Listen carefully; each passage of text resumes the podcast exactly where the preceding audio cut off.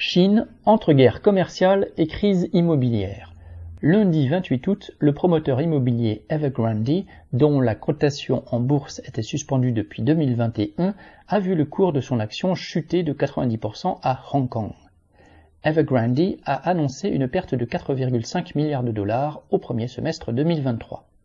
La crise de l'immobilier démarrée en Chine il y a deux ans alimente l'inquiétude de tous les capitalistes de la planète.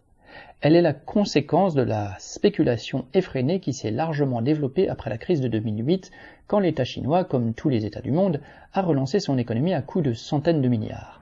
Pour financer leurs projets de construction, les promoteurs et les gouvernements provinciaux s'endettaient toujours davantage.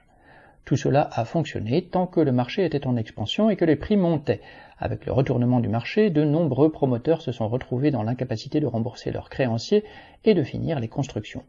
Parmi eux, Evergrande, dont dépendait il y a deux ans plus de 3 millions de travailleurs, avait accumulé 300 milliards d'euros de dettes. Aujourd'hui, c'est Country Garden, un autre géant de l'immobilier, qui semble suivre la même voie. La crise s'étend au secteur financier rongé lui aussi de dettes. En août, Zhongrong, l'une des plus grandes banques de Chine impliquée dans le financement de l'immobilier, a été dans l'incapacité de payer à ses clients les revenus de douzaines de produits financiers. La crise du secteur immobilier n'est que la partie visible d'une économie qui s'enfonce dans le marasme. Après le Covid, l'économie n'a pas redémarré.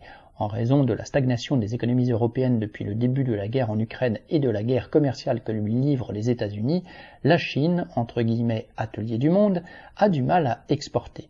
Depuis 2018, de nombreux produits chinois sont taxés par les États-Unis de droits de douane de plus de 15%, d'autres sont interdits à la vente sur le sol américain. La Chine n'a plus accès aux technologies les plus avancées et une partie de l'industrie s'est délocalisée vers les pays voisins, au Vietnam et à Taïwan entre autres. Les travailleurs chinois payent le prix fort de cette crise. Selon les statistiques officielles, le chômage des jeunes urbains a atteint des records, 21% en juin, au point que l'État chinois a décidé de ne plus publier cette statistique. Mais ce chiffre officiel ne prend pas en compte les centaines de millions de migrants de l'intérieur, les Mingang, dont une partie n'a trouvé comme solution que de quitter les grandes zones industrielles où ils ne trouvent plus d'emploi la consommation intérieure est en baisse, provoquant une chute des prix qui met en difficulté le reste de l'économie. En s'appuyant sur une montagne de dettes, sur la spoliation des terres des paysans et sur l'exploitation de dizaines de millions de travailleurs, la construction immobilière a largement contribué à l'émergence d'une riche bourgeoisie chinoise, mais elle a aussi permis à la bourgeoisie occidentale de retrouver des couleurs dans les années 2010, quand la Chine était l'Eldorado où tout capitaliste devait investir pour profiter de la manne chinoise. Aujourd'hui, les dirigeants occidentaux s'inquiètent de voir l'économie chinoise entrer dans une crise qui pourrait les atteindre.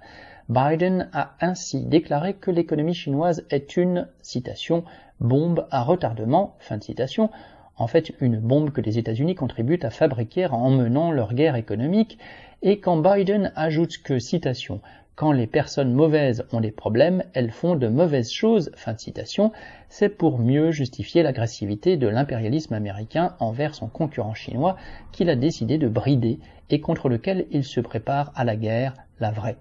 Serge Benham